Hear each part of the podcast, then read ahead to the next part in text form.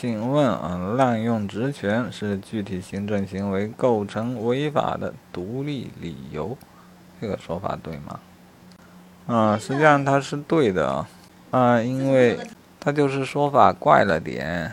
呃，他要这样问啊，行政行为有什么情形可以撤销？那你就很清楚了，对吧？你可能还会背，主要证据不足、适用法律错误、违反法定程序、超越权限、滥用职权、明显不当，所以滥用职权是他的一个理由，所以叫做独立的理由，怪怪的题。